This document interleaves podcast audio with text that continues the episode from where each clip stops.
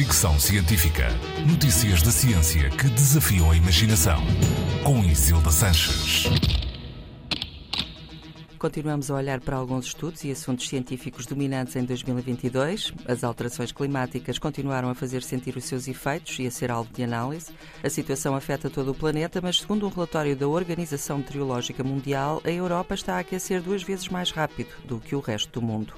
O relatório foca-se em 2021 com dados sobre o aumento de temperatura, ondas de calor em mar e terra, eventos climáticos extremos, mudanças nos padrões de precipitação e diminuição da neve e do gelo.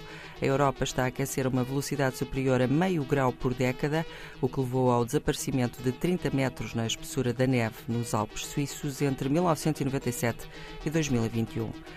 A este propósito, um estudo britânico também deste ano deixou o alerta: os glaciares estão a derreter e, no processo, libertam toneladas de bactérias potencialmente perigosas. Os investigadores calculam que nos próximos 80 anos vão ser libertadas para o ambiente 100 mil toneladas de bactérias e outros micróbios que podem afetar seriamente a qualidade da água, os ecossistemas e a saúde humana.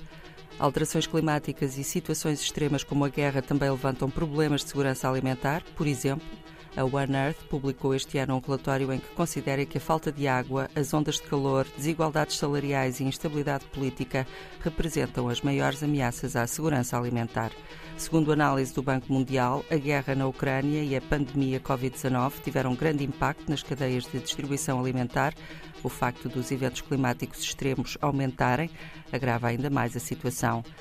Ainda a propósito de alterações climáticas, uma última nota: Tuvalu, arquipélago no Pacífico Sul, em risco de ficar submerso devido à subida do nível das águas provocado pelas alterações climáticas, anunciou durante a COP27 que ia migrar para o metaverso. As estimativas calculam que Tuvalu deverá estar totalmente submerso dentro de 50 a 100 anos, mas a população local, que assiste à subida do nível das águas, acredita que poderá ser antes. Fricção Científica.